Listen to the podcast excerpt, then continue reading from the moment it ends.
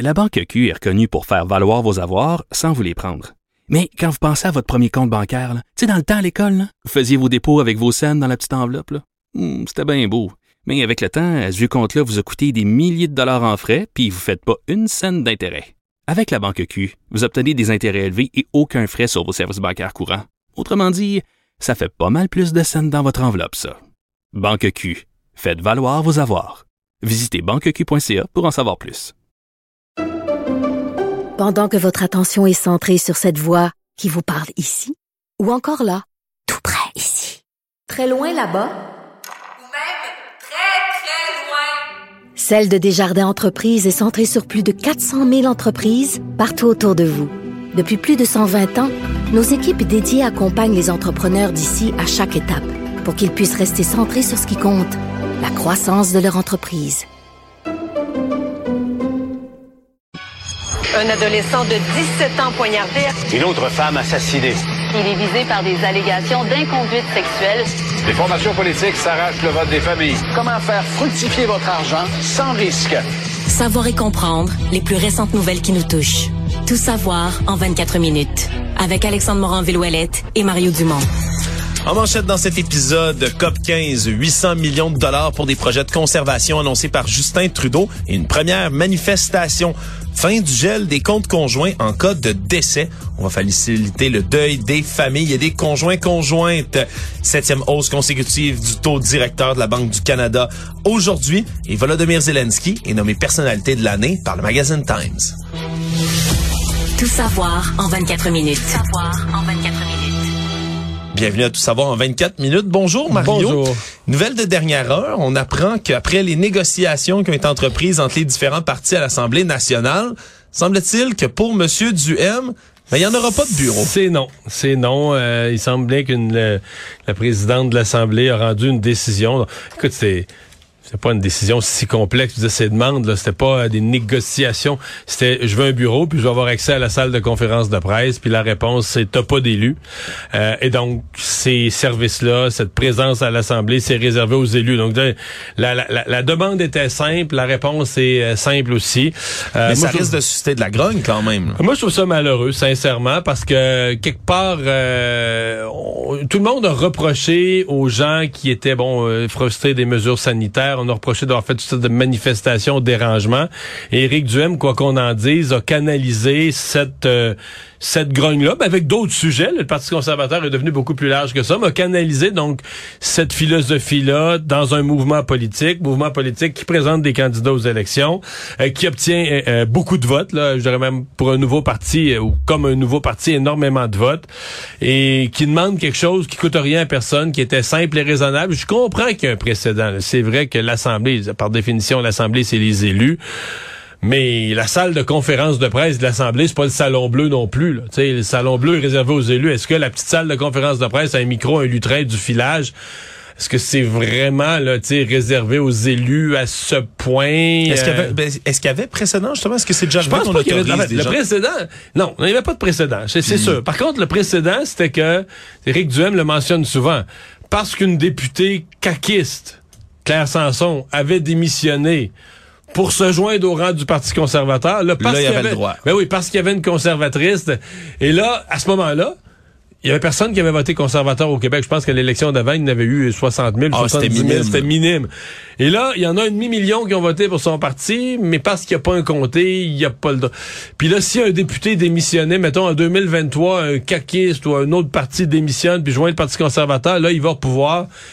Je, je- comprends son point là, que c'est bizarre. Moi, j'aurais aimé qu'on. Je je pense pas qu'on aurait créé un précédent euh, complètement fou là, ou complètement déréglé en accordant ça à Éric Duhem. La COP 15 se poursuit ici à Montréal et ce matin, c'était une nouvelle annonce de Justin Trudeau et du ministre de l'Environnement fédéral, Stephen Guilbeault. On va octroyer jusqu'à 800 millions de dollars pour créer des nouveaux projets de conservation de la nature. On parle d'un total de près d'un million de kilomètres carrés qui vont être menés, fait intéressant, par des communautés autochtones qui sont bien présentes sur les territoires qui sont ciblés. On parle C'est autres, territoires peu habités, sinon que les seuls qui connaissent ce territoire-là, ce sont eux. les, les nations, les communautés autochtones, effectivement. On parle par exemple de la zone maritime de Grand Ours. Pour ceux qui ne connaissent pas ça, c'est de la région de Vancouver jusqu'à la frontière de l'Alaska. Donc, c'est vraiment une grande zone marine. On parle du nord de l'Ontario, du Nunavut, ainsi que des territoires du nord-est. Des territoires très peu peuplés, si ce n'est que par ces communautés autochtones, qui vont donc être responsables de gérer, si on veut, ces projets de conservation du territoire.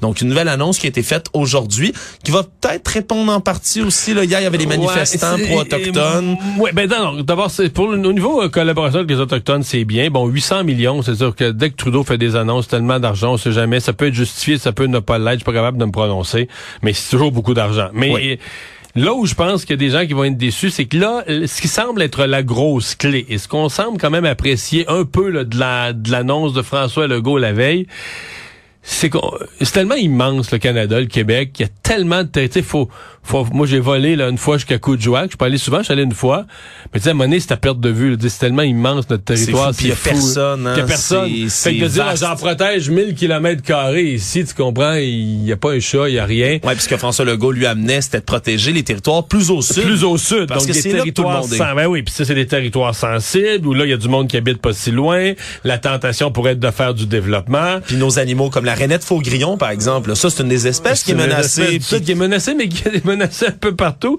mais tu as plusieurs espèces donc au sud euh, qui sont les vrais les vrais sujets sensibles. Euh, alors que dans le cas de Justin Trudeau, ce que j'ai compris c'est qu'on est vraiment on est encore sur des territoires immenses mais euh, au nord. Donc ça c'est ça, sera à voir là. Il a pas parlé de l'endroit où seront plantés les 2 milliards d'arbres non plus hein? Est-ce que c'est sur ces territoires Il en parle moins de ces arbres. Mais peut-être qu'il est tellement... Moi, je pense qu'il nous garde une surprise. La fin de semaine, avec ses chums, tout ça, il plante des arbres, il plante des arbres. Moi, je suis de même. Moi, là, mettons, je fais de quoi, là, dans la maison? Je vais pas dire à ma blonde, ah, je suis rendu au tiers, à mi-chemin. Il m'a le faire, là. Il m'a dit, ah, gars, je n'ai pas parlé, puis c'est fini, gars, j'ai tout planté les fleurs, une nouvelle plate-bande en arrière. T'aimes ça faire la surprise complète je l'amène, je l'amène voir. J'ai fait une nouvelle plate-bande l'année passée, puis je l'ai amené voir une fois que c'était tout fini. Puis je pense qu'à un moment donné, M. Trudeau va nous arriver un matin, on s'attend à rien, puis ça, convocation de conférence de presse, dernière minute. Puis là, bam, il y a une forêt au complet qui est apparue quelque non, mais là, elle va être petite, ils viennent des planter. Mais 2 millions, 2 milliards, 2 millions, 2 milliards d'arbres, 2000 millions d'arbres. C'est beaucoup d'arbres. C'est beaucoup d'arbres, on va le dire. On attendra de voir s'il va les annoncer pendant la COP. Et toujours sur le thème ben, de la COP, il y a des manifestations qui étaient prévues. La toute première était ce matin. Et finalement, c'est une cinquantaine là, de manifestants qui se sont présentés, cagoulés, masqués, euh, pour manifester. Là, le groupe de la coalition anticapitaliste et écologiste contre la COP 15 qui l'organisait. Première de deux manifestations qui sont prévues par ce groupe-là. Et comme je le dis, ils étaient une cinquantaine, mais il devait avoir à peu près le double de policiers, au moins une centaine qui encadraient l'événement. Mais je dois avouer que les manifestants, généralement, c'est assez prévisible. Puis dans ce cas-ci, ce qu'on pouvait prévoir, c'est des, des, des centaines de manifestants écologistes qui disent on fait pression sur les pays pour qu'ils s'entendent puis qu'on protège mieux la biodiversité. C'est ça à quoi on pouvait s'entendre d'une manifestation. Et je dois avouer qu'aujourd'hui, il y a eu deux manifestations puis les deux m'ont jeté par terre. Elles veulent bloquer la COP 15. D'abord, c'est ça. Eux veulent pas qu'il y ait la COP 15. Mais déjà là. Mais, de un, mais de deux, si je suis un écologiste, moi, ma plus grosse inquiétude, c'est de dire à un moment donné, là, il n'y a plus aucune ville sur Terre qui va vouloir recevoir ces grandes conférences sur l'environnement et tout ça qui me paraissent nécessaires. Je peux pas croire que c'était un écologiste, tu vois. Mettons que t'aimes pas les politiciens. OK, il y en a une partie. Mais t'as là les gouvernements, les chefs scientifiques, euh, des chercheurs de tous les pays du monde qui tu peux pas pas être content de ça, de dire ben ce monde-là se parle, il y a une utilité pour l'humanité. Mais là tu te dis non, bloquons la COP 15. Puis les autres manifestants, ben là, c'est des gens qui sont inscrits. Fait que là, j'imagine tous ceux qui nous ont dit, ah, mais là, c'est gros, cette affaire-là, il y a 18 000 inscrits. Là, tu dis, OK, il y en a qui ont réussi à se faire inscrire. Pour aller manifester. Pour aller soigner des pancartes. Fait que, tu sais, ça enlève tellement de curieux de dire, OK, mais il y en a combien sur 18 000 qui sont des participants hmm. sérieux versus ceux qui sont des n'importe qui, n'importe quoi, simi. Puis je dis pas que c'est pas des militants sincères. Non, non, puis on, comprend que les, événements comme la COP, on peut atteindre leurs objectifs par le passé. Puis surtout, il y a beaucoup de greenwashing, d'hypocrisie politique. tout ça, on le comprend. Mais on s'entend que c'est mieux euh, d'avoir un sommet que pas que tout, là. Ouais. Et puis pas tout. Puis ils sont pas du même avis, Mario. On, respecte la différence, mais dans ce cas-ci, euh... ouais, mais la mairesse respecte ça. La mairesse est assez contente de tous ces manifestants là, puis elle paye le temps supplémentaire du SPVM pour les accueillir, puis elle est assez heureuse. Et aujourd'hui, les manifestants les remerciaient, c'est beau à entendre. Là là. Actualité. Tout savoir en 24 minutes. Selon un nouveau rapport euh, du ministère des Transports du Québec, non seulement on n'a pas réussi à atteindre la cible d'achalandage dans les transports collectifs en 2021, même l'année 2020 qui avait connu un fort ralentissement, mais c'est encore pire, ça a encore diminué sur deux ans. On parle de 60% d'achalandage qui a baissé dans les transports collectifs dans l'ensemble du Québec, ce qui est assez inquiétant. Merci. En 2019 et 2020, on avait passé de 650 millions de déplacements à 305. Là, en 2021, on visait de remonter à 330, déplacements, 330 millions de déplacements. Le problème, c'est qu'on est tombé plutôt à 245 ça, millions vraiment de déplacements en 2020, 2021. Parce que techniquement, on était dépassé le cœur de la pandémie. Ça veut dire qu'il y a un profond changement d'habitude, il y a une désaffection réelle. On remarque qu'il y a eu près de quatre mois de confinement quand même sur ça, l'année 2021. moins qu'en 2020 quand même. En tout cas, perceptuellement. Ouais, c'est certain. C'est pour ça qu'entre autres, ben, on, on comprendra que c'est le, le disons, le coupable derrière cette histoire-là, c'est bel et bien la pandémie. On a le télétravail aussi maintenant qui est rendu une habitude pour tellement d'entreprises qui fait baisser également cet achalandage dans les transports en commun, les confinements, les gens qui ont peur aussi d'attraper des maladies respiratoires ou la COVID. Il y a, un peu les voyageurs parce que les touristes sont des gens, là, t'as un peu de touristes qui louent des autos, mais les autres, les touristes généralement sont des gens qui, tous ceux qui débarquent en avion, ils n'ont pas de véhicule par définition, donc ils sont des gros utilisateurs. En tout cas, moi je quand je voyage, je suis un beaucoup plus gros utilisateur des, des transports en commun des villes où je vais que quand je suis chez nous euh, dans le Grand Montréal. Oui, Ouais, on peut on peut comprendre. Mais, quand même, il faudra voir est-ce que 2022, 2023, est-ce que les chiffres vont se replacer? Parce que là, je veux bien, on dit qu'il faut investir dans le transport collectif. Le gouvernement est parti là-dessus, un REM, un REM dans l'est, un tramway à Québec. Et là, on est sûr que il va falloir faire des études de, de, de, de marché, de population. Est-ce que les gens ont l'intention, on va pas construire des trains pour les laisser vides? On a besoin, oui, de nouveaux modes de transport, mais maintenant, on pourra pas le faire si le peuple en veut pas non plus. Il va falloir s'assurer que le monde en veut ou, ou qu'on met en tout cas les, les grosseurs, puis les, les qu'on développe des transports en commun proportionnels à la demande. Oui, puis il y a aussi la question des budgets, parce que pour oh, l'année 2023, moins beau, là. on parle de déficit dans toutes les sociétés de transport au Québec qui a près de 560 millions de dollars. Là-dedans, il y a aussi le prix, on l'oublie Mario, mais l'augmentation du prix de l'essence qui a explosé pour les autobus, c'est grave pour beaucoup de compagnies de transport qui ont de la difficulté à pallier avec ces nouveaux frais-là. Donc, il faudra voir comment le gouvernement va venir peut-être appuyer ces nouveaux projets de transport-là, mais surtout ceux existants, les nouveaux, ceux à venir. Qu'est-ce qu'on va en faire? Ça reste à voir. C'est fini le gel des comptes conjoints lorsqu'il y a des décès, le décès de l'un ou de l'autre des conjoints dans cette histoire. Vous serez peut-être surpris d'apprendre que lorsque vous aviez un compte conjoint avant aujourd'hui à la banque et que, par exemple, votre temps de moitié décédait, mais le compte était gelé. Vous pouvez pas l'utiliser pour payer quoi que ce soit. C'est peut-être parce que tu es jeune. Moi, c'est quelque chose au cours des dernières années dont j'ai autour de moi, puis des gens qui ont perdu leurs parents, les gens de mon âge, donc leurs parents âgés. ouais, c'est sûrement parce que je suis ah, jeune. Oui, c'est un vrai problème. Je, veut dire, c'est une excellente nouvelle. Beaucoup de gens, je pense, vont être contents de ça.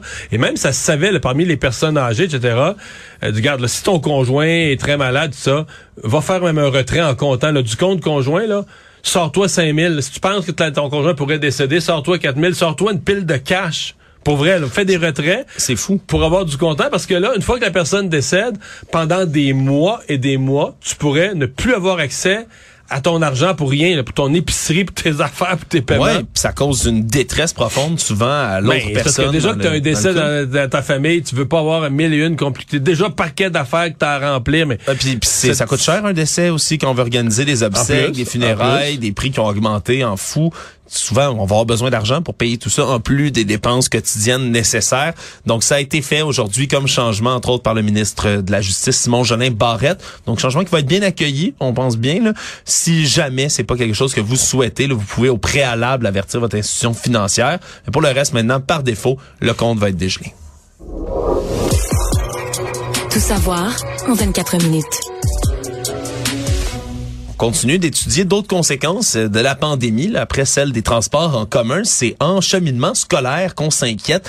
La vérificatrice générale du Québec, Guylaine Leclerc, dans un rapport aujourd'hui, qui euh, prend en compte des élèves en difficulté qui, euh, leur apprentissage risque d'être compromis en raison de l'enseignement à distance, entre autres. Et elle s'inquiète, entre autres, du fait que le ministère de l'Éducation n'a pas vraiment de bonne connaissance de ces retards d'apprentissage chez les élèves en difficulté et que ça nuit à la mise en place de moyens de rattrapage appropriés.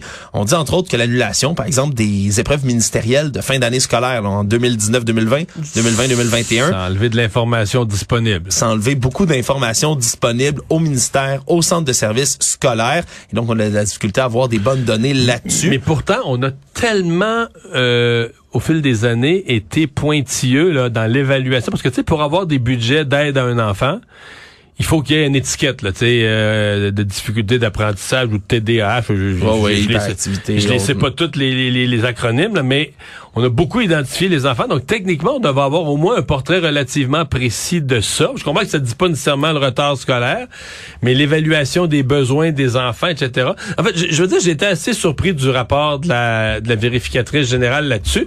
Mais j'ai entendu en point de presse le ministre Drainville qui nous a énuméré à quel point les centres de services, les centres de services scolaires ne fournissent pas au, ministre d'éducation lui-même, au ministère d'éducation, l'ensemble des données, que le ministre ne peut même pas savoir ce qui se passe dans son propre réseau. C'est assez ahurissant. Ben oui, on apprend entre autres, là, parlant des services, des centres de services scolaires, que 18 mois après la pandémie, il y en a qui disposent toujours pas de tous les ordinateurs nécessaires pour l'enseignement en ligne. Donc, quoi, les écoles auraient fermé, par, par contre, sur le 42 milliards de matériel informatique acheté pour l'enseignement à distance, il y en a moitié qui est dans les entrepôts. Oui, exact. Il y en a qui sont demeurés inutilisés dans les, ces 42 millions d'équipements-là, ouais se parle pas beaucoup ce monde-là. Non, des fois la, la, communication est difficile. Puis tu parlais de ces étiquettes. Là, des fois, on veut identifier quel est le trouble d'apprentissage chez l'enfant. On comprend que quand on est en enseignement à distance, qu'on est un professeur, souvent chez les plus jeunes, là, puis qu'on on veut identifier ou même dire à des parents, je pense que votre enfant a peut-être un problème de dyslexie dans sa lecture. Il faudrait peut-être le faire évaluer. À distance, probablement. Hein? Ouais, surtout, je pense que les professeurs ouais. ont tellement déjà à faire là, devant une webcam que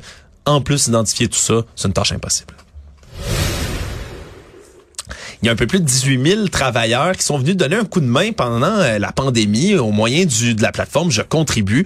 On comprend dans le réseau de la santé, mais ils pourraient perdre le droit de travailler si Québec réussit pas à s'entendre avec les syndicats et les autres professionnels d'ici le 31 décembre. Faut comprendre qu'on a prolonger cette mesure temporaire-là jusqu'à la fin de l'année au travers du projet de loi sur la fin de l'urgence sanitaire, mais qu'au-delà du 31 décembre, mais ces employés-là, il n'y a rien qui les encadre comme il faut. Donc, faut finir de négocier avec les ordres et les syndicats. Et là, c'est la tâche qui revient évidemment au ministre de la Santé, Christian Dubé, de faire cette négociation-là, surtout au moment où lui a demandé aux infirmières à la retraite de venir donner un coup de main avec la ligne 811. On se souviendra, là, dont il parle de plusieurs milliers d'infirmières qui aimeraient recruter.